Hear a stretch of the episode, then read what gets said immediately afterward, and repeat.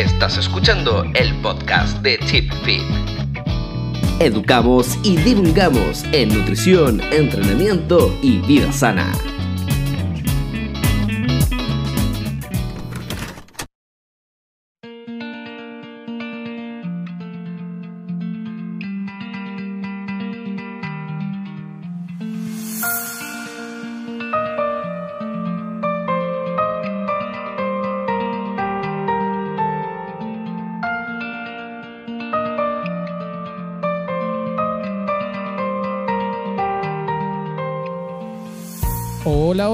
Nuevamente partimos esta segunda parte de esta cápsula de nutrición y entrenamiento. Ahora tenemos un... Uh, ahora partimos esta segunda parte con algunos chascarros de nuestros invitados. ¿Cómo estáis, Álvaro? Hola, hola, ¿qué tal? Estamos conectados nuevamente junto al panel eh, y, el, y el elenco del día de hoy. Álvaro, pero mira, señor- mira esto, por favor, mira eso. El señor Rodrigo Negrete. Hola, hola, ¿cómo están? Bueno, aquí estamos solucionando problemas té- técnicos. Por Eh, favor. Oye, chiquillos, eh, les quiero presentar a nuestro gran invitado del día de hoy, por favor, don Guillermo. ¿Cómo está, compadre? ¿Está bien? Bien, gracias. Que como puede ver un, un hombre de, de muchas palabras, un No, vocablo, weón, profundo. Vocablo profundo. Oye, eh, conozcamos un poquito a Guillermo. Eh, menos. Perfecto. Ya, pues. ¿Qué, ¿Qué nos cuentas? ¿Qué estás haciendo de tu vida? po. ¿Qué signo? Ya. ¿Qué signo eres tú? Bueno, yo soy Guillermo. eh, en redes sociales me conocen por Guille NutriCientific. Ya. Eh, 27 años, independencia. Eh, actualmente en último año ya de la carrera de nutrición y dietética. Opción 5. Eh, también Isaac 2. Ya. Y bien. estudiando aproximadamente nutrición hace como 7 años, 8 años. Me dedico mucho, me gusta mucho el área de la composición corporal, eh, la, la parte de la estética, eh, todo lo que tenga que, que ver con el área de la salud, más que de la nutrición en sí o solo la nutrición, más el área que envuelve a esta, a esta nutrición o al ser humano. Súper, súper. ¿Su práctica de algún deporte, algo así? Sí, eh, levantamiento de pesa. Ya. eh, en su momento también practiqué fútbol. Ya. Eh, ay, ¿Por qué me miráis así? No, estoy mirando Él la mira- no, no, pantalla. no, él mira así, él mira así. Oye, ¿Cómo ¿el se levantamiento de pesa alterofilia como tal o estamos Eh, hablando de, de levantar Más un dedicado, más, claro, más dedicado a la estética. Más Ah, que ya, perfecto, ¿Sí? perfecto. Súper, súper. Y la parte de la nutrición, ¿qué te gusta más abarcar?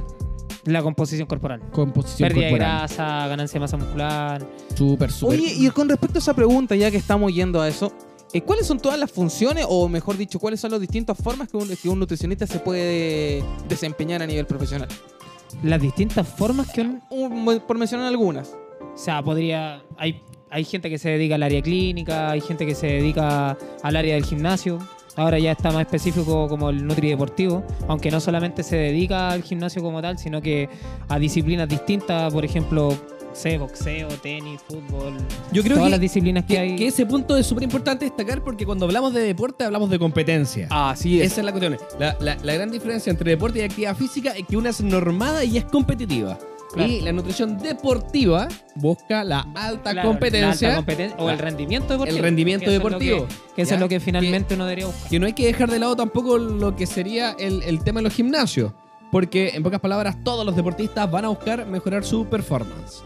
Claro, perfecto. Bueno, vamos a invitar a la gente para que vayan lanzando sus preguntas sobre principalmente el tema de hoy que va a ser estética junto a Guillermo, Rodrigo Negrete y Álvaro. Así que estamos saludando a la gente. Se estamos, ya tenemos 33 conectados. Así que ¿con qué podríamos partir, Rodrigo? Pero partamos Partando. hablando y tratando de romper los mitos que eh, van a tratar de eh, redondear el tema de la estética, ¿cierto? Eh, nutrición, entrenamiento, el típico entrenamiento al fallo para bombear, que se te marque la vena, claro, claro. ¿cierto? El uso de la carnitina, eh, como lo, lo que hacía el señor Carlos Javier Deportes, el uso de los supositorios también, dos supositorios los por carbohidratos. también eso, los carbohidratos, cambiar todas las comidas por piscola y todos estos rumores que existen dentro de la El, el estética. de, Sal- el del- de Salmercena. Él es Ricardo el peor nutricionista del mundo. Oye, yo todavía no cacho qué onda es eso. Pero bueno, algún día lo Eh, algún día lo voy a entender, yo tampoco entendí. Pero después le vamos a mandar el link, vamos a hacer un spot sobre eso. Mostrando algunos detalles. Pero bueno, ¿qué Aguante, adelante, Spot. Bueno, en fin, bueno, vamos hablando de qué es lo que podría ser estos mitos dentro del entrenamiento. Ya, ya que mencionaste el, ¿En entrenar Eh, al fallo? el entreno al fallo, Sí. podríamos empezar a hablar al tiro de eso, ¿les parece? Entrenamiento al fallo. démosle. Pero, pero ¿cómo podríamos definir el entrenamiento al fallo? Porque hay, hay, hay, hay- hay diferentes tipos de fallos, eh, hay diferentes tipos de estímulos. No, yo diría que lo podríamos hacer con, di- con trabajar con el 100% del RM. Te mandaste dos, que para cagar. Yo diría que, el, claro, es el típico entrenamiento en que tú buscáis la máxima repetición que tú tengas. El bombeo. 20, 30, claro, el famoso Ya, bombeo. pero es que el, el- famoso bombeo el que- famoso bombeo que yo, yo me acuerdo los videos de Lee Priest, ¿cierto? De Gunther Schillerkamp antes de subir a los escenarios. con lo elásticos. Álvaro Vergara. Schwarzenegger. Y, y Schwarzenegger con lo elástico, pa, pa, pa, pa, pa, pa, pa, bombeando 50 Claro, eso- repeticiones. Movimientos muy cortitos, ¿cierto? No utilizando el rango completo de movimiento. Y después, ¡y! la vena Ay, bueno, ahí hay que hacer una salvedad en este caso, mejor más que salvedad, tenemos que empezar a ver desde dónde nace todo este método, porque estos son métodos culturistas, comillas, modernos. Estos empiezan a nacer después de la década del 80, cuando el uso y mal uso también de eh, sustancias ergogénicas, dígase, empiezan a hacer. No, no, no, no, no, no, no sé Yo tampoco entendí lo que te quieres decir con. Sí, y, y la- para, la ¿Qué es la- gente, para la ¿Qué, gente qué que es la está- pichigata? Para la gente que nos está escuchando, cuando Guillermo dijo eso, movió los pectorales. Está, está haciendo sí, sí, sí. un claro. eh, Un, Un claro movimiento de. Exacto. de- el- está Activación del pectoral mayor. Exacto. A, a- está a ver, Rodrigo, mueve los pectorales. Mueve los pectorales. Rodrigo, Rodrigo tiene una polera que dice Gap. La que y la P así como que tiene un efecto 3D cuando lo mueve. Mira. Ah, pero maravilloso. Mira ahí se mueven los ojos. Pero ahí hay, ahí hay masa, ahí hay masa muscular también. No, eh, oh, me dejo ya cambiando el tema. Bueno, continúo explicando. Entonces, esto nace después de la década de los 80, incluso yo diría que 70. Sí, Eh, de hecho don- se da mucho más para atrás también. Sí, de sí, verdad. no, si eso no, no hay ninguna, ninguna discusión. Pero se empieza a hacer, a masificar y empieza a ser mucho más usado después de esta década Sí. que estamos hablando. Digámoslo también, contextualicémoslo también en la historia post caída, o sea, de repente por ahí, el muro de Berlín, por ahí empiezan a aparecer, empiezan a aparecer algunas tendencias de entrenamiento desde la Unión Soviética, empiezan a aparecer algunas tendencias de entrenamiento también desde la otra parte, la parte gringa, y empezamos a darnos cuenta de que empiezan a aparecer todas estas series post-fatiga, series pre-fatiga, etcétera, etcétera, donde a- a- tú agarras un poquito del elástico, eh, así un poquito, no sé, un curl de bíceps, después le agarras un poquito más de peso con la mancuerna y estáis ahí dándole duro al bíceps para llegar al fallo. Entonces, te- Eso. No, eh, eso, me- punto. Me, me lo cortó. Me el tema, de verdad. Claro, claro. No, pero, pero claro, ahora, eh, ¿cuál, cuál es la finalidad de esto? ¿Cuál es la finalidad de, de- de- de hacer el, el, el bombeo del entrenamiento al fallo? Desde ahí viene el típico pain no gain. Sí, claro, de ahí viene. No, No, no gain. No- viene no ahí. pain, no gain. Pero Claro, no- mientras pero más normal- esfuerzo, más ganancia era, era lo que Exacto, se o sea, decía. o sea, más daño muscular. Bueno, Más hoy, día, daño, hoy claro. día nos vamos a encontrar con los tres pilares básicos de la hipertrofia, que va a ser la tensión muscular, va a ser el daño, el daño muscular y va a ser la, el- la fatiga metabólica. yo, yo pensaba que era consumir anabólicos, mucha proteína y bajo carbohidratos. no, Me- me- me- me- no, no, ¿qué no, no, no, no, o sea, Me, estás, ca- me estás destruyendo lo que yo aprendí. en cinco años te acabo de destrozar todo lo que tú... le destrozaste la carrera. No, le destrocé la Los carrera. nueve años Lánzate que- tu ventana ahora. Allá voy. Bueno, nos vamos a encontrar con los tres pilares de la hipertrofia, que ya la, que lo acabo de mencionar. Esos tres pilares van a estar relacionados con este entrenamiento al fallo. Este entrenamiento al fallo va a estar muy relacionado con dos puntos, que va a ser la tensión mecánica que voy a poder aguantar en todo el tiempo que yo estoy entrenando, más la fatiga metabólica producto de los detritos que voy a estar generando a través de la contracción muscular reiterativa. Claro, y claramente lo que en ese tiempo se buscaba harto era el daño muscular. Sí. Entonces, este daño lo que buscaban finalmente era levantar toneladas de peso y que una persona también lo asistiera para ir más allá todavía. O sea, es método cubano, ojo, El ese, método el cubano. método cubano, Sí. el método cubano te hace una planificación en base al tonelaje total que tú vas a hacer en un macrociclo. Entonces, Claro, y de hecho, ejemplo, de hecho Muy- nosotros muy podemos similar ver a las técnicas del entrenamiento ruso, esloveno. De hecho, es Claro. hijo del modelo soviético de entrenamiento. Exacto, entonces- en, en donde El en entrenamiento donde alemán la, también. La gente con, con todo este entrenamiento y las técnicas somos te- los típicos búlgaros Claro. que, que la gente decía, oye, pero te, te vayas a lesionar. Da lo mismo. ¿Cuántos llegan? Llegan 60 compadres. ¿Cuántos necesitáis? Uno. Listo. De hecho, si, Saca tú te- uno más, po. si uno se pone a buscar en internet estas cosas, siempre aparecen eh, rutinas. Por ejemplo, 10 por 15, Sí, sí, sí, sí. 20 por 10, En- yo he encontrado rutinas de dos ejercicios, 150. pero era, Ah, no, perdón. era tremendo la, o sea, el, el volumen de No, el entrenamiento volumen que de tenía. entrenamiento. Ahora, claramente, en la actualidad tenemos mucho más recursos, o sea, toda la información que tenemos. Pero la claramente toda, ahora, pero toda la información se da para Y efectos para los glúteos, no dejemos de agústicos, lado. de- perdón, eh, agudos, para efectos agudos principalmente, porque todo lo que buscamos es tenerlos right now, ahora ya. claro. Pero Claro, antes claro, obviamente el, más el- tiempo. el- el- el efecto agudo, que en pocas palabras este bombeo es que lo que hace aumentar el CSA, el área transversal muscular de una manera muy de como... In English, in English, please. Sí. Conti- Continúa con tu idea. ¿no? Callé. no, no, pero en pocas Luis palabras... Jara no, eres tú. el, el CSA, el área transversal muscular, lo que busca es... eh, a ver, uno, uno cuando lo busca de manera crónica es cambiar la arquitectura de las proteínas musculares y de la manera aguda A es ver, espérate. Yo no, inflamación. yo no he te diría. tocado nada de arquitectura. No he estudiado un libro de arquitectura. No me venga a pedir esa palabra acá, por ¿Nunca, favor. nunca, nunca pusiste una casa Nunca, rural, nunca, nunca. Y eso es, lo que, eso es lo que estábamos conversando antes de que empezara esto, ¿ah? de que los no había llegado. estudios actuales que... Mientras nos ¿Qué hay? besábamos. Sí. Perfecto, sí, había que hacer Mientras me sin- abrazabas. Exacto. Los estudios actuales, eh, yo comentaba que siempre la discrepancia que tengo yo es que los estudios lo hacen a 20 semanas, a 12 semanas, a 8 semanas, y en 8 semanas, o sea, es que cualquier rutina funciona.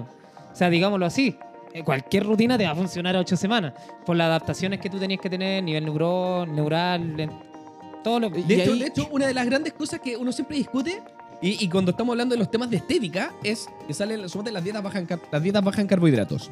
En donde eh, principalmente eh, sacan unos estudios a flote que mostraban que si tú sacas los carbohidratos, Si sacas Eh, los carbohidratos. sacar los carbohidratos. ¿viste? Eh, ¿Qué es lo que pasa? Tú mejorabas más y aumentabas más la fuerza en vez de dejarlo. Y uno dice, para, los probaron en ejercicio, ¿cierto? Los probaron con, con- con un método de entrenamiento. ¿Y cuál es el problema de eso? Que tú te puedes cuestionar algo. ¿Cómo entrenando vas a empeorar? Independiente de la variable dietética. Porque ellos decían que si tú consumís carbohidratos para el tipo de entrenamientos que ellos hicieron, tú empeoras. ¿Podías empeorar se entrenando? puede. Si tu entrenamiento está bien planificado, ¿vas a empeorar? O sea, te creo que tú puedes mejorar más uno que otro. Pero, De hecho- weón, por poner y decir que comiendo carbohidratos empeoráis, para. La base de tu entrenamiento ya es el malo. Y me encima lo probaron a cuánto? Eran, Pero la base de la intensidad del semanas. carbohidrato. En dos pues. y- y ¿qué dos cresta semanas, vaya a ¿no? medir? Y digamos O sea- también, o sea, aunque haya una mala planificación, ser Igual peor es una- imposible. O sea, ya por el hecho de solamente hacer el, el- el deporte que tú estás haciendo, Mm. Ahí, o te mantienes o mejor. o mejor. Ahí con respecto a los dos puntos que ustedes mencionaron, una con el, el corto, el- los estudios son muy cortoplacistas. Yo- Te estamos, escu- te estamos escuchando. Ese, ese es un stop. ese, ese es una señal de stop, chiquillo. Él es Ricardo, el peor nutricionista del mundo. Mueve los pectorales. Ahora, Bueno, continuando, yo admiro bastante a los entrenadores que logran tirar un macrociclo a cuatro años. A es- dos años, weón. Ya Ya. que sea a dos Yo años. diría, ya que sea a dos, tengo que parar yo diría weón. que incluso uno. Ya que Incluso sea uno, ¿ah? a uno ya es demasiado, porque los estudios son tan cortoplacistas. No, y de que- hecho encontrar una persona que te siga un macrociclo de un año Oye, esa tiene es la que otra ser una, también. una, Esa es perso- la otra. una persona Oye, de elite. Tengo que pararte, weón, si no. Ni siquiera, ni siquiera, yo creo que, o sea, me tomo como ejemplo también en este sentido, porque yo soy de verdad que una persona que entrena muy seguido, que me gusta el entrenamiento, ni yo seguiría un macrociclo un año. En algún momento, en algún momento tengo que caer. pero es que depende de tus objetivos, pues, Claro. lo que tengáis, pues. Pero O sea, obviamente para- un macrociclo para claro. un deportista de élite obviamente tiene gran, gra- eh, O sea, gran mucha- utilidad. No, no, pero grandes fases como de competencia. Entonces, Ah, obviamente eso va abarcando Tiene un orden también y todo. un Depende orden de y la, todo la fase en la que se encuentre de- del año también, porque uno finalmente hace el De comentario del hecho, año. de hecho me, tengo algo de memoria un poquito random. El año 2018. Tienes un eh, torpedo. eh, no seis sapo, No soy weón. sapo, porque- weón, sapo, weón. Oye, deja que la magia, Espérate, deja que la el- magia suceda, weón. El, el año, el año 2018 hubo un estudio que yo lo utilizo bastante en mis clases, que y- y el estudio duró ¿Qué pasó? 12 meses, duró un año y fueron más de 600 personas. ¿Cómo, cómo? Repítelo, por favor, no Fue escuché un nada. estudio que compararon dieta, este es súper inter- y me encanta este estudio. Eh, es un estudio que compara eh, low fat, diferentes tipos de dietas con el fin de generar cambio en composición Low corporal. carb, high fat, me imagino que... De- exacto, low carb, high fat y todo eso. Y High five. fueron más de 600 personas y no fue autodeclarado. O sea, ellos evaluaron todas las variables de la dieta, ¿ya? Y lo protocolizaron. No es un, un tema autodeclarado. ¿Qué modelo de estudio ocuparon? No, es un estudio clínico. Ah, ya. Es un estudio clínico. Y este estudio clínico usó más de 600 personas, ¿ya? los separaron por 15 genotipos. También vieron expresiones de insulina para probar la mejor dieta. Para poder generar cambios de composición corporal. Y el resultado es, elige la weá que queráis. Lo que tú quieras. Porque el resultado final, en estos sujetos que eran obesos, con sobrepeso y todo eso, era el hipocalórico. Entonces ahí tú te das cuenta que hay gente, eh, también hablamos de eso, ¿cómo te vaya a casar con un, con un método de, de- de dieta así? No, es que yo soy keto, yo uso keto, no, es que yo uso alto en proteína, no, yo uso carbohidratos. Bueno, nosotros no somos una dieta, somos más complejos que eso. Tratar, tratar de cerrarte solamente en una variable calórica, bueno, es ridículo.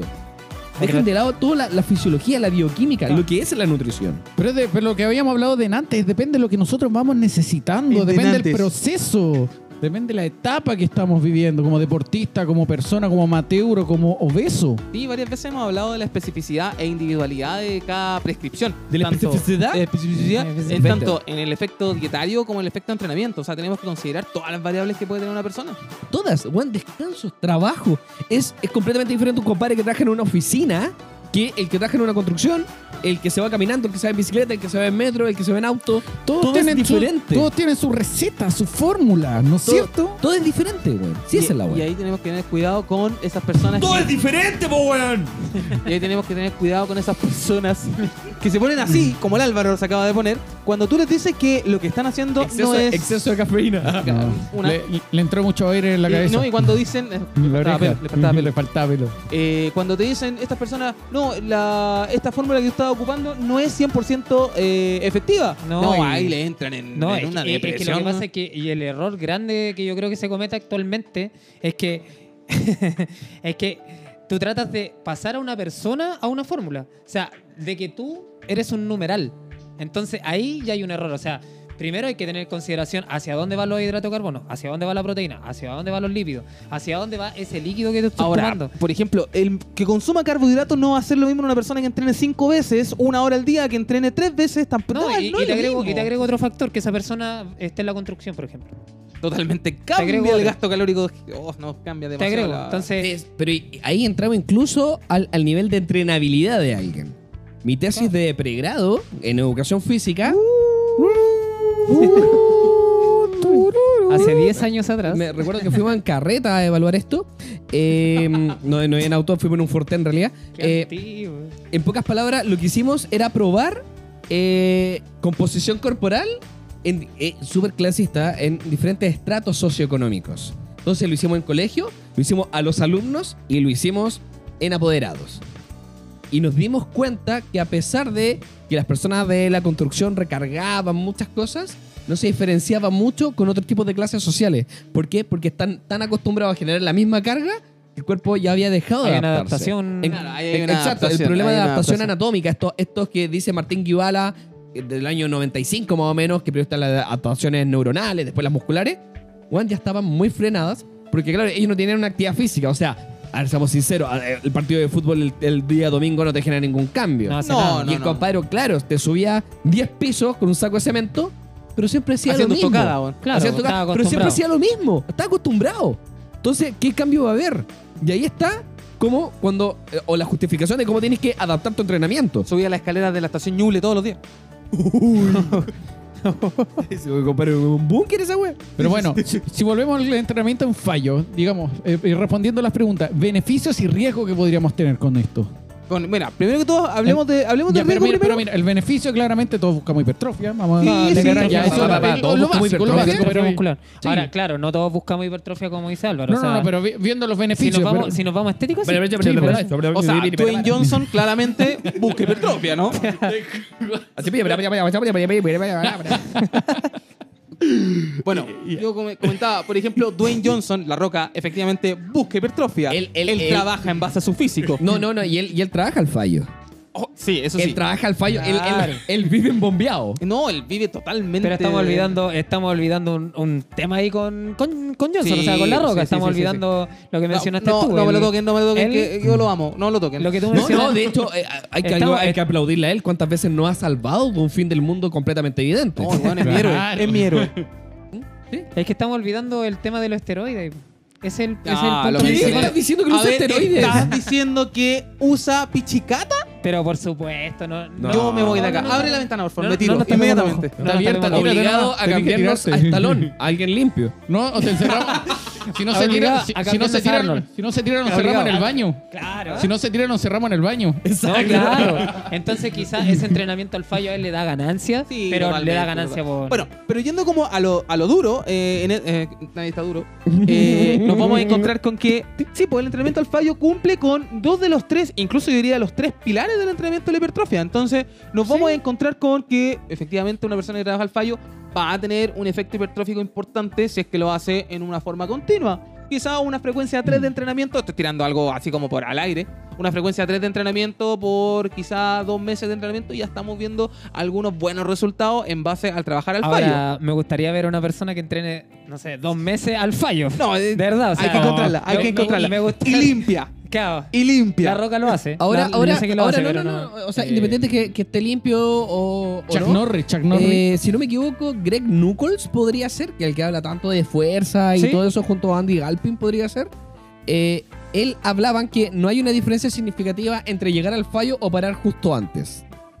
Cuando se habla ¿Cuánto de, de- antes? No me acuerdo. Yo- parece No, que lo leí, sí. pero no me acuerdo cuánto. Sí, antes. eran como ya, para así, una repetición antes. Ya, no llegué pero- al fallo, pero cuando ya no podéis más, o sea, cuando no llega al fallo, se supone que termináis siendo asistido para generar el mismo Ah, movimiento, ya, ¿cierto? perfecto, sí, sí. Entonces, antes de la asistencia, cuando tú ya solo no puedes, paras. El estímulo a, a nivel muscular, esto lo habían visto con biopsias, Westernbro y la PCR y todas estas porquerías. Eh, ¿Se dieron cuenta? roto ordinario, Rotos, picantes, weón, que te andan haciendo hoyos para ver la, lo- la que pasa. Eh, no había un cambio muy significativo entre uno y otro. Entonces, a la larga, ¿entrenar al fallo es malo? Pregunto, si tengo una persona que no soporta que le podamos meter 8 o 10 repeticiones a un RM muy alto, y si le meto un kilito, una de estas pesas de colores con arena, y le digo, compadre, hágalo hasta que se agote. ¿Está mal? No, no estaría Porque- mal porque, porque la- la porque ahí lo que está está, porque ahí lo que está evaluando principalmente es eh, estrés muscular, Estrés metabólico. Claro. estrés metabólico. Estaría bien. Pero disminuye la tensión estrés, muscular. estrés metabólico. Otra, otra palabra muy utilizada porque estamos Manoseada, diría yo. Uh, eh, más, put, ultra Suena- manoseada, suena parece eso. metro la cuestión. Eh, esos términos sensuales que Sensuales, tiene este, este caballero, ¿eh? Eh, de hecho, no- de Bueno, hecho- lo, lo vamos, lo vamos a cambiar un languetazo metabólico. Yo soy Oh. yeah. De hecho, yo no- soy no- el- de hecho el nosotros estamos con cafeína. El po. trovador de acá. ¡Viva la cafeína! ¡Viva la cafeína! ¿Tú qué actividad tienes? ¿Qué tan activo llegaste? No, yo hoy día tranquilo. Hoy día eh, muy tranquilo. Muy tranquilo, ya. Y Entonces, continuamos. ¿entrenar al fallo?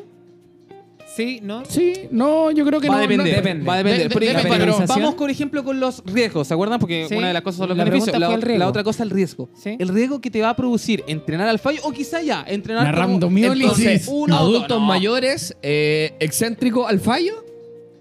Depende. Depende. ¿De qué depende? Del nivel de entrenabilidad del adulto mayor. Totalmente. La- descanso mundial. que tenga, eh, alimentación que esté llevando, si está Exacto. supervisado por algún profesional nutricionista. Lesiones, dolor. Totalmente. ¿Qué patologías va a tener? O sea, invalidez. vamos a trabajar, por ejemplo, al excéntrico, al fallo con una persona, eh, en, estoy hablando de tren inferior, que tenga artrosis en la rodilla. No, no, no, no, No, sí, no, sí, era un tema, tema de ejemplo, Te, pero. te fuiste mucho. Te fuiste Oye, pero puede pasar. pero, ¿Cuánta- eh, llevémoslo- ¿cuál es- llevémoslo- cuál llevémoslo es a, la la- población que más ha erecido en ámbitos Mira, deportivos. mira, yo apo- yo Espérate, Sí, CrossFit. CrossFit, ¿los vais a entrenar al mira. fallo? Podí, pues, para cortar. O sea, de hecho, lo buscan, muchas veces entrenar al fallo. Mira, yo apoyo esto porque dice Seba Bedurdín, dice el fallo como muchas otras cosas eh, es una herramienta, creo yo. Sí, Es- una herramienta. Entra en una Yo, por- lo menos en lo Para mí sí, sí. en una en una en- pero por lo menos una herramienta que a mí no me acomoda ocuparla, no me gusta ocuparla. Yo prefiero hacer obviamente una pesita de un kilo, mil repeticiones, el fallo y todo el tema. bla, eso Yo- no me yo- gusta. Yo, yo Prefiero no, no te periodizar los pesos. Yo, Ajá. Prefiero periodizar los pesos. yo en las planificaciones que trato de hacer, Súper bueno. yo meto todo. No te voy a decir que no hago fallo, porque encuentro que No, de yo repente también- yo también no, meto no fallo. llegar al O sea, fallo, yo también de lo llegar hago. Sí, antes, pero no antes del fallo. creo. Yo creo Sí. que Oye, todo va a hacer eso. Estamos hablando de un hit, suponte el hit, que es como este entrenamiento idóneo para utilizar grasa, De moda. de moda también. Sí. pero Loco. imagínate, lo metí antes del fallo y puedes meter un estímulo que en sí iba a durar dos horas, lo metí en 20 minutos y gasté. No, loco, yo- con yo un el fa- gasto por arriba. Yo el fallo lo ocupo cuando como sushi, sushi al fallo. Su chimbombo. Sí, al favor, al Bueno, Se pero viene con- el 18. Con respecto a los otros riesgos que pueden encontrarse, además sí, yo estoy de acuerdo con que también es una herramienta, pero tenemos que, por ejemplo, encontrar cuáles van a ser el índice de co-contracción que tú vas a tener en una persona que llega al fallo o que tenga una repetición en reserva 1. Entonces, ¿qué- bueno, ¿qué es el índice de co-contracción? Es que básicamente el músculo agonista con el músculo antagonista tengan una alta activación producto de que eh, hay una, una eh, disminución de la sensación de estabilidad por lo tanto, puede llegar a tener una lesión producto de trabajar todos los días hasta el fallo. Entonces, como bien dicen, es una herramienta más, no la única. Bueno, eh, vamos a contestar algunas preguntas. Trini Pasmoni dice: Quiero saber cuál de todas las proteínas a tomar es o son las mejores. Es que me tengo que fijar cuándo las compro. ¿En, en qué se tiene que fijar para comprar una proteína? Primero el precio. está- Que si tiene, si- si- si una persona yo- musculosa. No, yo, yo creo que punto uno, el tipo de tarro. Tiene que ser libre de BPA porque... No, no, no, no. A ver, ¿saben lo que es el BPA? Este compuesto que es sumamente tóxico en los plásticos que se traspasa un alimento. ¿Ustedes van a recomendar algo que sea tóxico? Estoy preguntando. Lo otro, que tú seas capaz de levantar el tarro. ¿O, acaso vaya a contratar a otra persona para que te lo lleve? Estoy preguntando. El sabor. ¿Te imaginas te compras eh, una proteína con sabor a caca? No, po, no es rico con sabor a caca. Venden con sabor a caca, weón. No, no sé, no sé, estoy, estoy hipotetizando. ¿Cierto? Eso, eso. Y lo otro, que ojalá sea de forma oral. ¿Cierto? El No, Carlos la, la, el se la Carlos, el de forma. compra, compra unas que son enterales, parenterales y por el mesentérico. O sea, anal. No, no, no, no, no una- creo. Que vienen con jeringa. Con No sé, tú sabrás. Eh, no, no, no. Pero a ver, eh, a ver, vamos a hablar de los consejos. El el Guille Eh, compra creatina, creo. Creatina en forma de bala. ya, ahora, cuando estamos hablando de los whey protein, a ver, existen varias recomendaciones. Punto uno, se va a hablar que el whey protein es la proteína del suero de leche de la vaca, ha sido la más estudiada y la que genera el mejor MPS, o sea, el, el estímulo de mTOR Sí. C1. ¿Cierto? Y esa es whey protein no, no isolate, no isolatado. no es solo. Isolatado, po. O sea, es el traducción whey de protein. mierda, weón. Sí, sí, no, es que lo he escuchado de nutricionista y cuando, cada vez que lo escucho se me caen los riñones. Pero no importa, no importa. Tengo riñones para rato porque las cosas crecen de nuevo. Pero en estricto rigor, la whey protein que tiene hidratos de carbono y tiene su traza de grasa que sirve. Ahora, ¿qué otro consejo podríamos darle, señor Guillermo? Yo con respecto a las proteínas, primero, eh, yo siempre les recomiendo que vean, que vean si realmente la necesitan primero que nada. El gente- objetivo. porque aquí, claro, el objetivo, y de- hay personas que realmente, o sea, no necesitan la proteína como tal. Hay que ver primero el objetivo que tenga la persona y si la necesita realmente. Hay gente, y esto lo mencionamos el, el otro día en, en la, en la radio. ¿En Ya, radio? en, en otro programa. no, No, en no, otro pero programa. dígalo, dígalo, En dígalo. Radio Dilo. Touch, en Radio Di- Touch. No, no, no, pero esa no. En My Touch. No, dígalo. Eh, Y promocionémoslo, en- tiene en- programa, en- ¿cierto? No, no, eh, En, en Radio Touch Me. Vamos, vamos, yo también voy de invitado allá. Pero radio, de Radio. Touch Me, te No, toca. pero, pero ¿Cómo no, eso? fuera del SEO promociona, si aquí Oye, el, Radio punto, Touch, el ¿Te punto punto tocaron? ¿Te tocaron? Cuéntanos. Mira, nadie, va a No, escuchar no, no, pero espérate. El No, punto no acá es súper importante que todos, que todas las personas que están relacionadas a esta área crezcan. Porque así ayudamos a la gente a combatir, A crecer. Qué bonito mensaje. a combatir todo lo que las mentiras que hay y mitos alrededor del mundo del entrenamiento y la nutrición. Entonces, por favor, por favor, de verdad, compártela. No, es radiotouch.cl, Operación Fitness, a las 2 de la tarde, los días martes. Pero no te alejes del micrófono. Eso, eso, Ahí. al micrófono. Los Ahí, martes ¿de nuevo? a las 2 de la tarde Sí, Sí, quedamos. 2 de la tarde. Radiotouch.cl, Bueno. Operación Fitness, el programa, de 2 a 3 de la tarde, Perfecto. los días martes. ¿Ya? Mira, mira, volvi- volviendo también un poco a las proteínas. Volvamos lo lo que volvamos- dicho. volvamos a la Todavía proteína. no, No, no ha terminado la proteína, respuesta. Oye, Ah, pero- oye, Carlos Javier Deportes. Claro, que primero vea si la necesita o no. Ya. Segundo, eh, yo las proteínas, por lo menos aquí en Chile, yo de verdad que no confío mucho. O sea, siento que... eh, Espérate, ¿las proteínas que se venden en Chile o la proteína Claro. chilena? Claro, la proteína chilena y la proteína que se vende aquí, las proteínas o Ah, los tarros de proteína que se venden aquí en Chile. No, yo no, hay, una- hay unas marcas que, que no son- sirven ni para marcar la o sea, de fútbol. No, y de verdad y hay proteínas que se ven muy adulteradas también. Entonces yo creo que el tomar proteína en polvo es una, ul- una última opción para mí. Es una opción, Yo creo pero la es una opción del última opción. flojo, del que no le gusta O sea, cocinar, comer. es que- No, no, no, no, no, no, pero es que es, es un tema de accesibilidad. O sea, claro, a ver, veamos. un- mira, si tú inviertes cerca de 10 pesos en Jurel, obtienes un gramo de proteína a nivel muscular. Claro. Porque es accesible, es de, es de muy buena calidad, tiene omega 3, tiene sodio, tiene calcio, tiene todo lo que queráis. Perfecto. Chucha, estoy saliendo de la pega, voy a ir a entrenar oh, voy a abrir mi tarro de jurel y atún. No, perdón. Ya dentro de la oficina. Ya, dentro de la pero en- oficina en- o en en- el metro. En ese caso, un recurso. Eh, Exacto, o sea, yo creo que es sumamente válido cuando está bien justificada. Claro. Llegar y comprar whey protein porque lleváis dos meses entrenando. O porque el musculoso de al lado tiene toma whey protein Es porque que- tiene otro objetivo más competitivo. Es que ya no, que ni siquiera saber cuál es tu objetivo de macro. O sea, ni siquiera saber. No cachando Sí, o O sea, que claro. eh, ya existe una base, pero ya, perfecto. Eh, Tenemos. creamos que la gente quiere, quiere saber cómo los vamos a guiar para comprar. Claro, uno tiene una recomendación de marca, pero esa recomendación de marca siempre siguió un patrón, ¿cierto?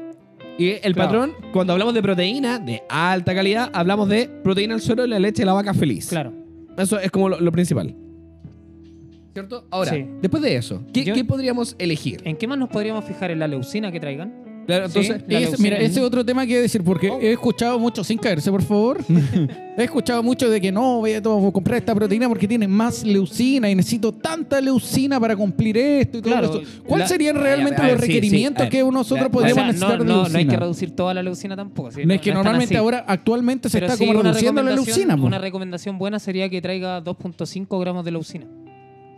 Ya- una Ya, en recomendación. ¿Y una cuánto- proporción de podría 2 ser? a 1 a Claro. 1. Ya, pero igual se ha visto que la leucina, altas dosis de leucina, ya estimulan los procesos autofágicos de replicación muscular. Hace- y, pero un pool proteico completo también. Ta- también. Y incluso un pool proteico completo sin leucina. sin leucina también, también eh, lo genera. aumenta más.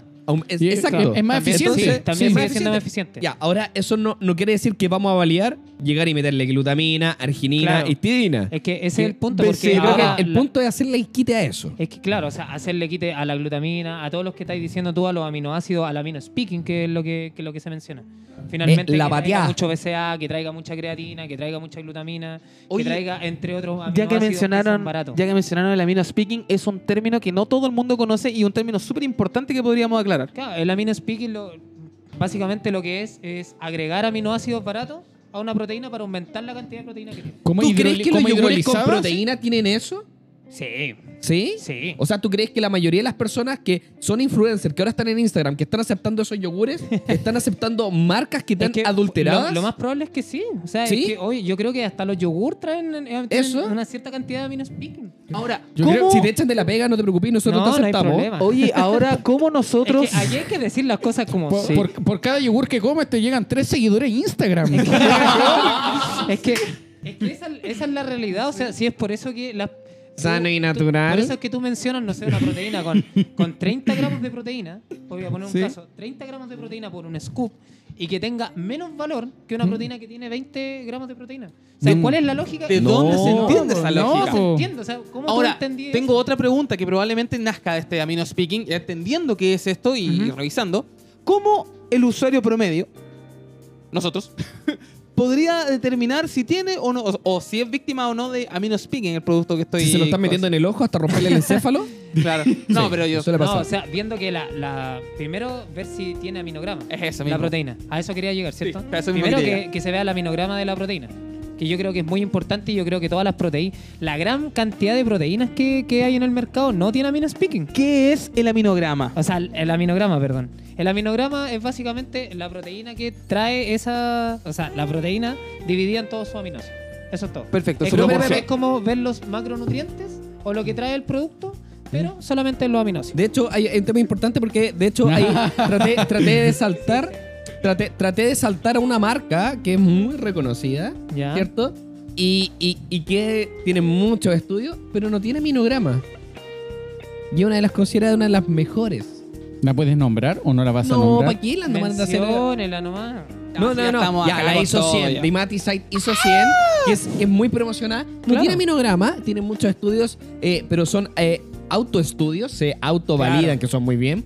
Y, y pasa lo, lo a mí me choca con, no sé, po, la Optimum Nutrition Gold Standard, que es la Gold Standard, pues súper vendida, pero claro, todos sabemos que fue una de las proteínas más contaminadas de los años Claro. 90 y te sacaban músculo del puro abrir el tarro. po. Tenía una cantidad de glutamina, pero era impresionante. Impresionante, la- claro. la Esta- estas cosas van cambiando constantemente. Por eso, cuando, cuando yo recomiendo, trato de guiarme en algunos rankings que son internacionales. Que, Labdor. eh, Labdor, ¿cierto? Ujú. Eh, es uno de esos.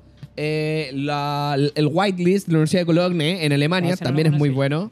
Bueno, es súper importante aclarar que no es que digamos no tome proteína. No, y No, no claro. tome de esta otra marca. No, nosotros decimos, efectivamente, si no tiene este Póngale ojo, ¿Qué cosa, póngale en ojo. qué cosa fijarse? Exacto, porque si no tiene, por ejemplo, el importante. aminograma, no, no, no estamos diciendo que va a ser que víctima de amino mala. speaking. No, pero sí, para nada. Pero sí, obviamente, que traiga el aminograma te Exacto. avala la calidad también. Exacto. Eso que es no lo la importante. traiga aumenta las posibilidades de que de que no lo no estés comprando lo que estés Sí, pero, comprando. ya, ese es pero el aminograma, en pocas palabras, es, es el fact, es el, el etiquetado Es- que es trae. lo que trae. No olvidemos que en Chile, una marca de helados que era muy buena, de color amarilla, no vamos a hablar, pero si algún día nos quieren regalar helados, eh, ellos tuvieron una acusación por parte del CERNAC porque nunca declararon todo el sodio que tenía.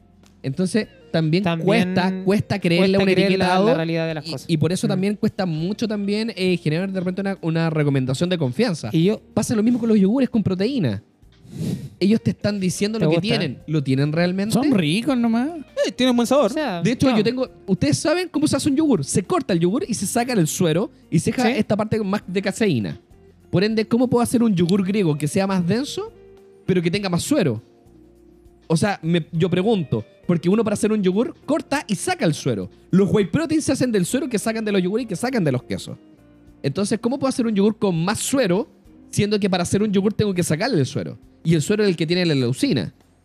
¿Cómo puedo hacer un yogur con más suero y que sea más denso?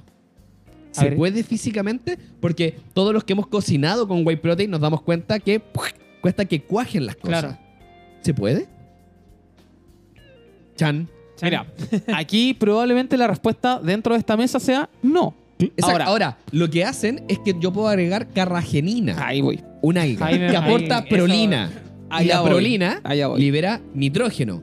Para que la gente sepa, uno no puede meter eh, un whey protein a un microscopio, mirar y decir, oh, mira, va pasando 1, 2, 3, 4. Uy, pasaron 30 moléculas de proteína. Ah, no, no. Lo que hacen es que tiran eh, ácido, se libera nitrógeno y uno ve nitrógeno. Valor nitrogenado, ¿cierto? La cantidad de nitrógeno dio Compuestos 6.25. nitrogenados. Siempre se aprende algo nuevo acá. ¿eh? Entonces, ¿cuál es el tema? Hidrolizado. hidro- Eh, ¿Cuál es el tema? No necesariamente. Lo, lo que te están diciendo, te están diciendo el valor nitrogenado que tiene eso y hacer Claro. una relación con la proteína. O, o realmente 1, 2, 3, 4, 5, 6. Oh, pasaron 30 proteínas. Claro, ah, bueno, es súper importante. A mí me gustaría algún día poder tener un técnico en alimentos, un tecnólogo en alimentos, un ingeniero en alimentos, porque quizá él nos podría dar esta respuesta que Sí. estamos buscando. Nosotros, desde nuestra área, podemos quizá tener una, un rasgado Una- de la una idea. superficie, Teorizar cosas. teorizar desde lo que sabemos. Quizás no eh, es la realidad 100%. Exacto, o sea, en esta mesa habemos cuatro profesionales, Ahora- tres, ahora tres en- magíster, Ahora, hay eh, certificados en antropometría, somos los cuatro, creo. Eh, no tenemos idea de nada. y ahora sí, no podemos decir efectivamente Claro, es, esto así. Esto así. Entonces, Y ahí, ahí es pero, cuando. ahí pero para no decir esto que es así. Yo, hecho, Álvaro una- Vergara, un- declaro no ser Isaac. Lo quiero dejar claro. Por Yo, favor. Es que, Carlos ¿saben Javier qué? Deporte, declaro que soy casi ahora, magíster. ahora Ah. claramente, cuando tú hablas de esto, de esto que te entra la duda y que vamos a necesitar un tecnólogo de alimento y todo el tema, con mayor razón tú vayas a decir, no recurra al tarro de proteína. ¿Para qué? totalmente, totalmente. Oye, yo declaro que sí ¿Para soy qué? certificado en antropometría, soy certificado en SATA. Sí, yo también. Y sí Yo soy soy- magíster. Yo. No, Bueno, eso. eh, ahora, ahora, por eso, yo creo que soy más amigo del huevito, soy más amigo de los porotos negros, de las lentejas rojas, de la soya, soy muy Claro. amigo del tofu, porque sé que adulterar su valor aminoácido es sumamente complejo y prefiero mil veces que Claro. te comáis un plato de comida brutal antes de ir a entrenar.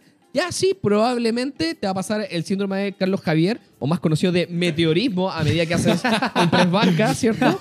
Pero, pero eh, lo encuentro mucho mejor. Encuentro que el perfil aminoácido Es más eh, sano, es más, sano, es más rico. No me, siento más tan presionado. Y además comparto una parte de mí hacia ustedes. Exacto. Oye, sí, y como que se te entramos- sale el alma. Y entramos en otro tema. ¿Qué tema? El tema, por ejemplo, de los ultraprocesados. Uy, ahí, ahí nos metemos también en, el- en- No, Dios mío. Dale, dale, Eh, dale, ya, ya, dale. ya, ya. Vamos dale, a hablar dale, que vamos. hace no mucho salió un estudio que comparaban alimentos eh, más orgánicos y otros ultraprocesados y se llegó a la conclusión que los alimentos ultraprocesados hacían engordar más. Y si uno se lee la metodología, el ultraprocesado consumía más calorías. Sí. O sea, lógico que... Ahora, ojo Ahora. que también va a tener que ver con la densidad del alimento, con lo, si es pa- qué tan Ya, palatable pero es es. que ¿no? si quieres ver, si, quieres ver si subí o bajáis de peso, con, un, con una variable que es de productiva, lo que tenemos que hacer es equilibrar las otras cosas. Entonces, imagínate, ¿qué pasa si yo hago un alimento y le digo a un grupo de personas, 20 compadres, ustedes van a consumir solamente ultraprocesados y ustedes van a consumir alimentos orgánicos? ¿Ya? Y los ultraprocesados van a consumir 4.000 calorías y los orgánicos 2.000. Pero los ultraprocesados son todos deportistas de alto rendimiento. Y yo digo, oye, pero sorry, los ultraprocesados te hicieron bajar y sacar músculo. Pero el consumo calórico que tienen esas personas o es sea, Entonces, claro, o sea- es el problema del estudio. Nunca unificaron el, el Claro, outcome el de la tipo de- población. el tipo O, de o persona. estandarizaron Claro, tipo de realmente. Estandarizaron. finalmente no Las variables se las metieron por o la sea, raja. O sea que la estructura metodológica, como la cayó. No, pésimo. Ya, bueno, pero. Claramente no fue mi profesor de tesis el que revisó esa weá porque ya- yo he tratado de unificar todo y todavía me la están tirando por la cabeza. No, imagínate, yo estuve como un año entero tratando de publicar mi tesis de magíster, porque me la devolvían hasta por si acaso. Tan, motivador. Puta, Me la devolvían hasta por si acaso. Está Pero- publicada por fin, pero, se pudo. ¿Tú te imaginaste dónde la publicaste en Facebook?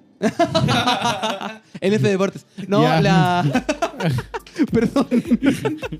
no, la publiqué en Apunts del Sport en España, Ya. una revista catalana. Eh, Nature. Ya, chiquillos, vamos, a seguir No. comen- vamos a seguir comentando con, los- con la gente acá. Hola, tengo una duda. Si bien entiendo Hola. que la pérdida de grasa es generalizada y no localizada, ¿es cierto que se pierde más grasa en donde más hay? Es que, a ver, Depende. yo, yo creo que acá entramos. Depende, entramos necesidades. a ver, Es que va a la- depender porque no es lo mismo, por ejemplo, si yo tengo un cúmulo de grasa en las caderas, obviamente quizás voy a perder más de Guillermo esa se está tocando el trasero en este momento Dijiste, dijiste Pero- cúmulo o culo? cúmulo. Ah, ya. Culululumo. Pero claramente, o sea, si tú comparáis, por ejemplo, si yo no tengo nada de grasa en el bíceps y de repente estoy comparándolo con las caderas, por ejemplo. Ya, pero a ver, Es un tema de estructura anatómica Claro, nomás, o sea, tiene no más- sé. Tiene más que ver con. Acá, acá entramos también en un, en- en un tema del comportamiento del adipocito. La grasa que nosotros utilizamos no es la grasa subcutánea, sino utilizamos lipid droplets, que son gotitas monocapales que se encuentran en el intramuscular. Ya CPT1 y CPT2 le mete mano a esas grasas cuando las mitocondrias Aguante rolling. CPT1, CPT2. Tiene una pega tremenda cuando estamos haciendo una. CPT1 CPT2. Tiene una pega tremenda para metabolizar los ácidos grasos intramusculares. Ojo con Exactamente. Ahora, hay, hay un orden por estados de perfusión, la cantidad de vasos sanguíneos que se encuentran en diferentes sectores. La primera grasa en, basa- en bajar es visceral. Después la zona glúteo-femoral. Y cuando hablamos de la zona subcutánea, es la, la visceral. Esa grasita está súper cerca del sarcolema y tiene gran cantidad de vasos sanguíneos, igual que la supraespinal. ¿Por qué? Esa es la primera en vaciarse para pasar a la zona visceral. Por ende, se podría hablar que baja de cierta forma ordenada, sectorizada. Para que la gente que nos está escuchando estoy haciendo comillas con mis dedos. Yo creo que sí. Se podrían cierta De hecho, forma. ¿sabéis que un ejemplo súper claro son los nadadores? Los nadadores tienen una distribución grasa subcutánea totalmente distinta a lo que podría ser, por ejemplo. Como el Crystal Coverage. Sí, sí, sí. De Exacto. hecho, eh, los chiquillos eh, que, que nadan, eh, oye, tienen un volumen de entrenamiento. Yo eh, fui preparador físico tres años de, de una selección de natación comunal. El y- de, y se- de eh, Phelps. Phelps no, creo no, que era no, tu, no, tu no, alumno. no, Juan, Juan no. Phelps. No, trabajé, trabajé en Ayuncoico de Pedro Aguirre Cerda y la verdad que, o sea, el consumo calórico, energético, mejor dicho, porque calórico no, nunca lo puede calcular, el consumo energético al sí. ojo quizás, eh, que tenían estos chicos tremendo. Imagínate que tenían de repente, estoy hablando de un cabrón en 15 años, 16 años, tenía hasta tres sesiones al día en el verano. Y aún así, tú así, por ejemplo, una medición antropométrica con algún protocolo, puede ser el Sí. mismo Isaac, te vas a encontrar con un, algún, algún eh, pliegue más elevado que otro. Y eso tiene que ver porque estos chicos están adaptados a las condiciones. Estos chicos nadan en agua helada. Y, y ahí es lo que observamos cuando estamos con sometidos a estas cargas de temperatura. Principalmente tricipital y subescapular son altamente resistentes porque es grasa pardo, grasa con mitocondria, Claro. que tiene este origen eh, o funcionalidad termogénica. Termogénica. Entonces, por eso sobrevive, pues, weón. Y la visceral, la eh, glúteo femoral, bueno, logra disminuir Sí, más. pues el glú. Mucho más. De hecho, en ese, siguiendo con los nadadores, podríamos, por ejemplo, hacer una comparación, quizá de una sumatoria de pliegues, cinco pliegues, no, ¿para qué más? Cuatro incluso, y hacer, por ejemplo, una eh, circunfer- un perímetro, cir- un, una- un índice de circunferencia cintura. Y vemos cómo está la cosa. Ahí podemos, podemos ir viendo, podemos compararlo quizá con una persona que tenga una misma sumatoria o, o similar sumatoria de pliegues y vemos cuál es su índice cintura- cintura-cadera. Vemos a este nadador, vemos a esta otra persona, son totalmente distintos y ahí nos damos cuenta de cómo funciona la distribución Yo- grasa. Yo la verdad, y voy a hablar un poquito de la experiencia acá, que la verdad que la experiencia es, pésimo también hablarlo, porque creo que eh, hablar desde uno mismo no, no, es, no es lo más indicado. Pero sí, eh, Hablar de uno mismo, de uno u otro. Sí, puede ser de uno a otro y de, ¿sí? A mí la experiencia me ha dado que Como en tercera persona. sí. entre mismas personas, mismos deportes y prácticamente mismos estilos de vida, hay personas que sí eh, tienden a, a bajar de distintas zonas también. Pero tiene que ver mucho también con el grado de la masa muscular que tiene la persona. Y en este punto es como que yo digo, ¿por qué es así? Ahí, bueno, ahí de repente podemos buscarlo. No he leído, pero yo me estoy, estoy teorizando en este momento. Podríamos hablar quizá por la perfusión, mejor dicho, por la irrigación que se produce producto de este aumento del vaso, de los vasos sanguíneos de- en el proceso de hipertrofia. Entonces, a lo mejor podemos decir que en X músculo aumentó la perfusión, aumentó la movilidad y aumentó el, el riego sanguíneo. Entonces, por ahí se podría explicar. Estoy teorizando.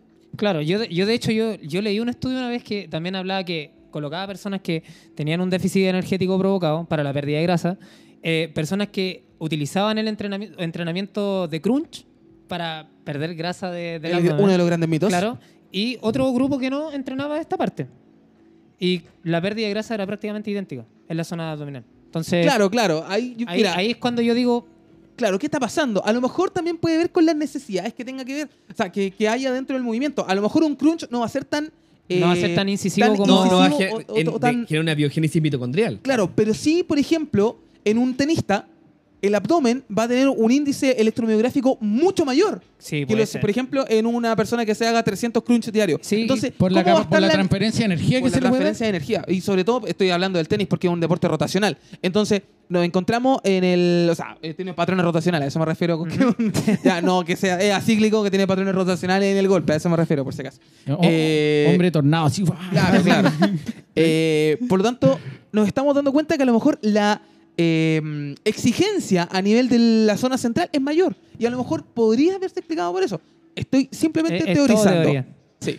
Bueno, eh, preguntas más comunes que típico siempre salen en todas las transmisiones y ha sido además divertido todo esto. Creatina, ¿cómo cómo es mejor tomarla, consumirla? ¿Antes, durante del entrenamiento o después? cualquier momento del día. Sí, pero mira, eh, Pero no se le pero- olvide. Pero mira, Sebastián, Hay, hay espera, estudios espera, que arrojan que post. Sí, pero mira, Sebastián, Sí, pero. ¿cuánto es la diferencia? pero la diferencia Yo lo he visto. eh, pero- pero mira, antes- estadísticamente significativa. Antes de Claro. discutir todo esto, dice Sebastián Apoya diciendo, no hay mayor relevancia en cuándo tomarla, pero algunos estudios dicen que es un poco mejor post ejercicio. Ya, Pero que hablemos de la hay creatina. Hay que, hay que destacar algo. Los que dicen post son los estudios de la ISSN, que están enfocados principalmente a un trabajo de potencia y hipertrofia. Claro.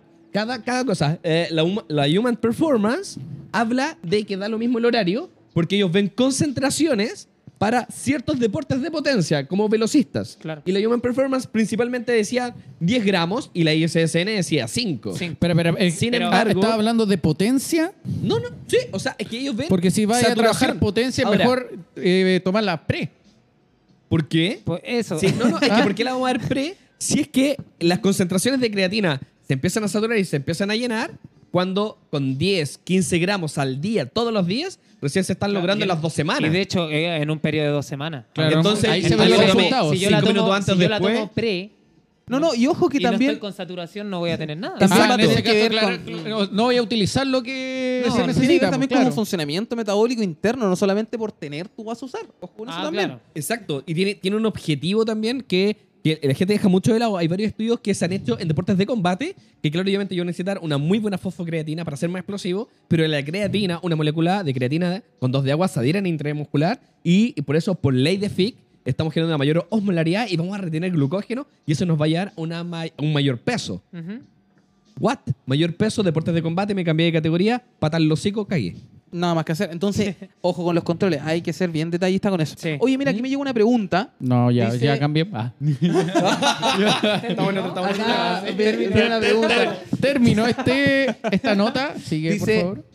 Según masa muscular y deporte. Ah, no, mira. Eso quería saber. Según masa muscular y deporte, el que se practica, el porcentaje de grasa por musculatura es muy diferente. No entiendo la pregunta, pero vamos a tratar Mira, de. yo, yo creo, yo creo que está apuntando mira, la creo- cantidad de grasa Yo creo que, los yo creo que lo que apunta es que eh, si en algunos deportes uno necesita más masa muscular y en otros deportes o más grasa corporal Ah, o una bueno, combinación si la de por ahí, la verdad es que Por sí. ejemplo, en el Pero- culturismo lo que tú buscáis es un porcentaje de grasa muy bajo. Por poner un caso Pero es que todo eso ya debe estar estructurado. Pero po. si vaya a buscar otro deporte, por ejemplo, alterofilia quizá, quizá el porcentaje de grasa no va a ser 5%. Exacto. ¿No? No, pero Bueno, aquí, bueno, por depende, ejemplo- depende de la categoría que estáis y el tamaño Claro, que tengáis. O sea, Y el peso tenía- que queréis tenía- levantar también, po, ojo con Exacto. eso. Imagínate, imagínate, tenía un compadre eh, boxeador, peso pluma, menor de 61 kilos, aprox. Una potencia tremenda de esos Exacto. chicos, po. Y el compadre mide un metro noventa. ¿Cómo metís 61 kilos en un metro noventa? No, y que hacerlo, y tenés que hacerlo. Cero Tenés por- que tener de 0% de grasa grasa. es mucho. No, y Lo tenés que metí- hacerlo lo- porque después lo- subirlo a 63, eh, a categoría 63, y a cada 2 kilos, lo matáis, pues porque el golpe que le va a llegar va a ser demasiado Porque va a estar parece. debilitado. Sí, máximo. Claro. Entonces, Total. de- depende mucho. De esto, volviendo al tema de los nadadores, Chris el Cobrit, que muchas veces se le criticó su porcentaje de grasa, ella hace aguas abiertas y nada en, en temperatura súper baja, es la mejor y es su no fuente energética, le ayuda, la grasa ayuda a la flotabilidad también. También, po. también, Sí. también. Entonces, Entonces, no el que solamente estaba alegando eso, por favor, dime que Entonces, no era profesional. Lamentablemente diario. No, claramente yo creo que respondiendo a la pregunta de él va a depender del deporte netamente. Sí, entonces la Eso respuesta es. sí, efectivamente O sea, depende, del deporte, la deporte. No, y necesidad. encima uno tiene de dónde agarrar, no Ahí, tener te- ahí te grasa una. Ahí te veis súper bien a dos manos. Muy bien. Sigamos con las preguntas, señor. Sigamos Carlos con las Javier preguntas, como dice aquí Deportes. Albert Vergara. Dice, si me como ocho huevos al día, ¿está mal? ¿Me hará daño siendo una persona sana? ¿Hay un máximo por el día? Sea, hay estudios que hay estudios que hablan de un, de un máximo seguro. Sí, Ahora, pero- no hay un estudio que te compruebe que Ahora, ojo que si el colesterol de la persona está previamente alto, ahí podríamos entrar a alguna pequeña discusión. Bueno, eh, y la, última, la última pregunta ahora de esta nota de audio que estamos eh, compartiendo con la gente en vivo sería, ¿es muy difícil perder masa muscular? ¿Qué tan, di- perdón, ¿qué tan difícil es perder masa muscular? Eh, mira, se- ¿Cómo? Mira, la creencia popular, y algunos libros también lo he visto, no, no, no digo paper, digo libro, eh, dice que lo que. Esto es muy general, por favor, no lo vayan a tomar como tal. Esto es muy general. Dice: Lo que me demoré en ganar va a ser más o menos lo que me voy a demorar en perder. En perder. Esto es muy general. Sí, sí, igual hay, hay varios apuntes que hablan de la velocidad en que uno pierde masa muscular, en que va perdiendo cierto la contractibilidad, el tipo de estímulo de fibra, eh, la estimulación de la alfa motoneurona. Eh, existen muchas variables con eso, porque claro, si lo hablamos de volumen, yo creo que el volumen se pierde más rápido Que la fuerza. que, que la fuerza. Totalmente. ¿Ya? Y la estimulación o el tema motriz se demora un poquito más. Sí, porque bueno, a también eh, recordar que el punto más rápido que se gana es la coordinación intramuscular. Por lo tanto, también puede ser que... Que eso tiene que ver con las adaptaciones neuronales. Las adaptaciones neurales, por lo tanto, el desuso como tal va a hacer que se vaya perdiendo durante el tiempo. Pero el Claro. volumen es uno de los puntos más difíciles, por así decirlo, más difíciles de ganar una persona ya entrenada. Sí. Por lo tanto, va a ser también lo más fácil perder.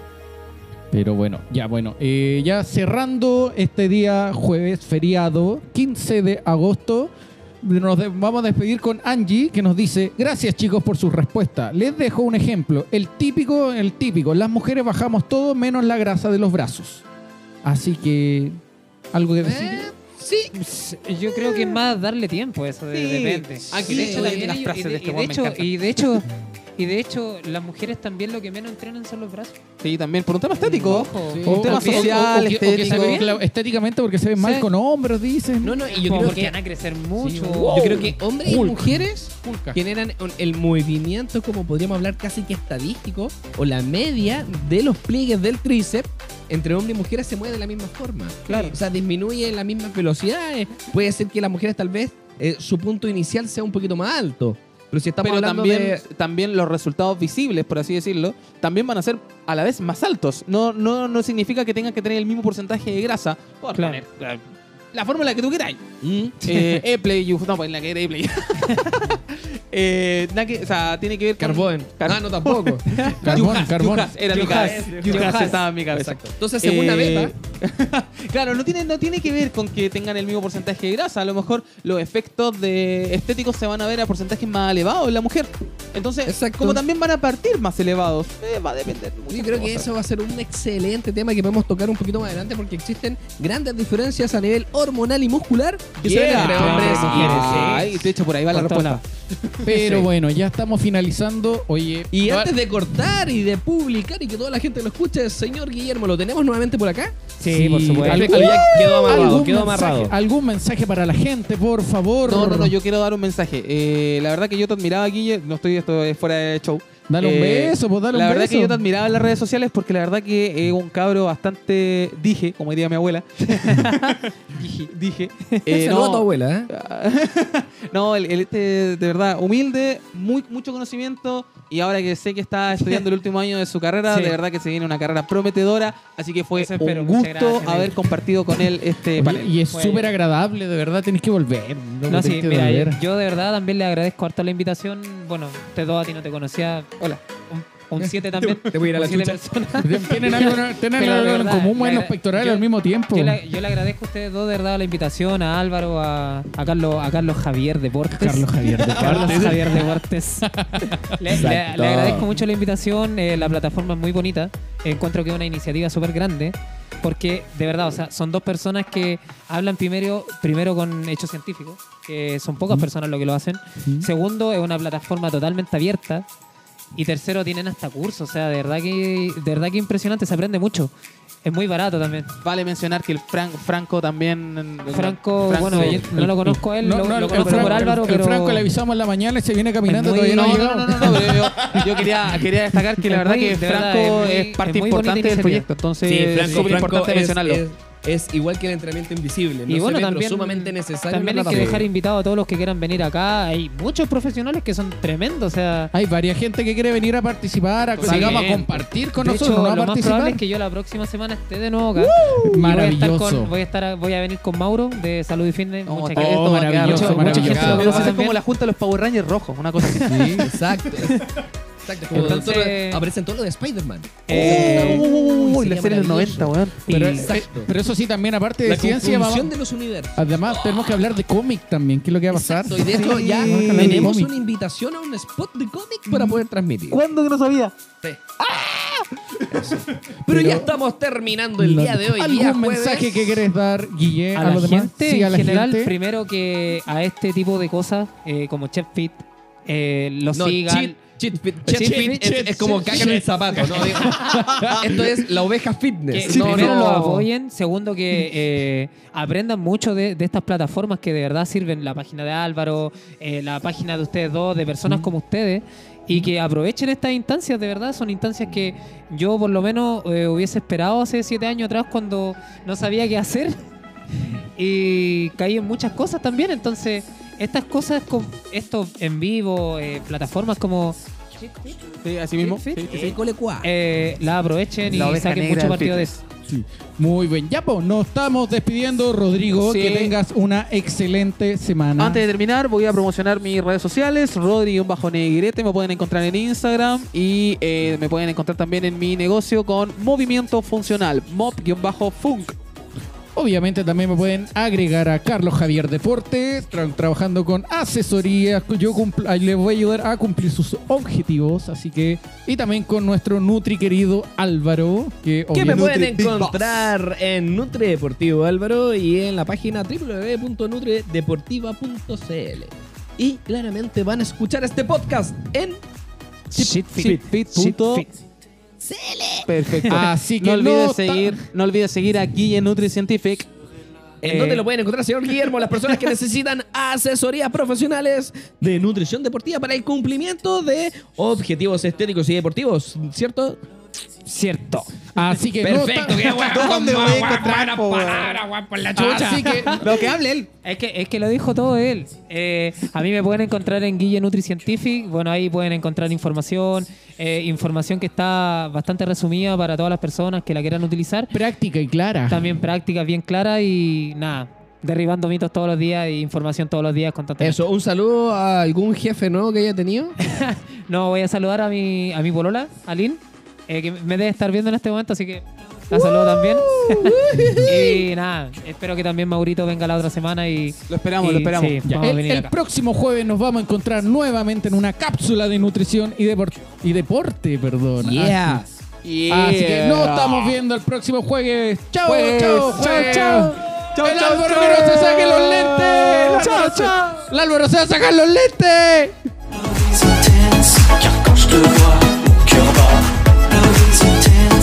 失败了。